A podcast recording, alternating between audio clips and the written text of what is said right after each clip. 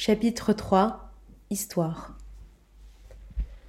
Parmi les événements que mes parents souhaitent oublier, se trouve en haut de liste le traitement que les Khmers rouges ont fait subir à leur propre peuple, et plus particulièrement à elle, ma famille. Les camps de travail, les séparations forcées, les exécutions, la faim. Autant de souvenirs qu'ils se sont efforcés d'enfouir et d'oublier. Mais force est de constater que la mise à distance n'est jamais totalement acquise. L'amnésie se travaille. Un rien peut suffire à les ramener au souvenir des épreuves passées.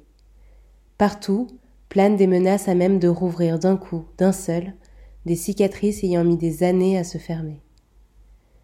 Les fantômes du passé guettent et se préparent à ressurgir à tout instant. Alors pour s'en protéger, la vigilance finit par devenir habitude, la fuite réflexe et le silence religion.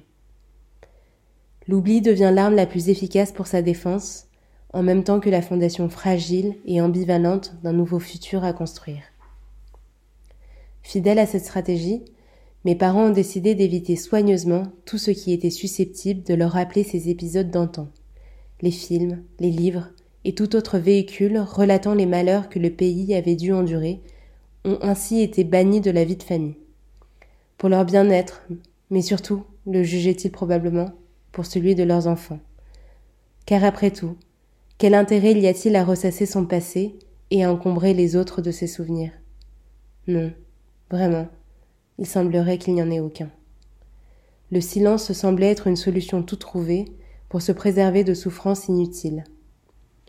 Loin d'eux l'idée que ce vide pourrait devenir à son tour l'origine même d'un autre type de tourment. Je me rendis compte à l'adolescence que le confort tout relatif qu'ils avaient gagné par le mutisme avait provoqué un certain déséquilibre dans ma construction. J'avais grandi amputé d'une partie de ma propre histoire, et il me manquait l'ancrage dont bénéficient ceux qui savent d'où ils viennent.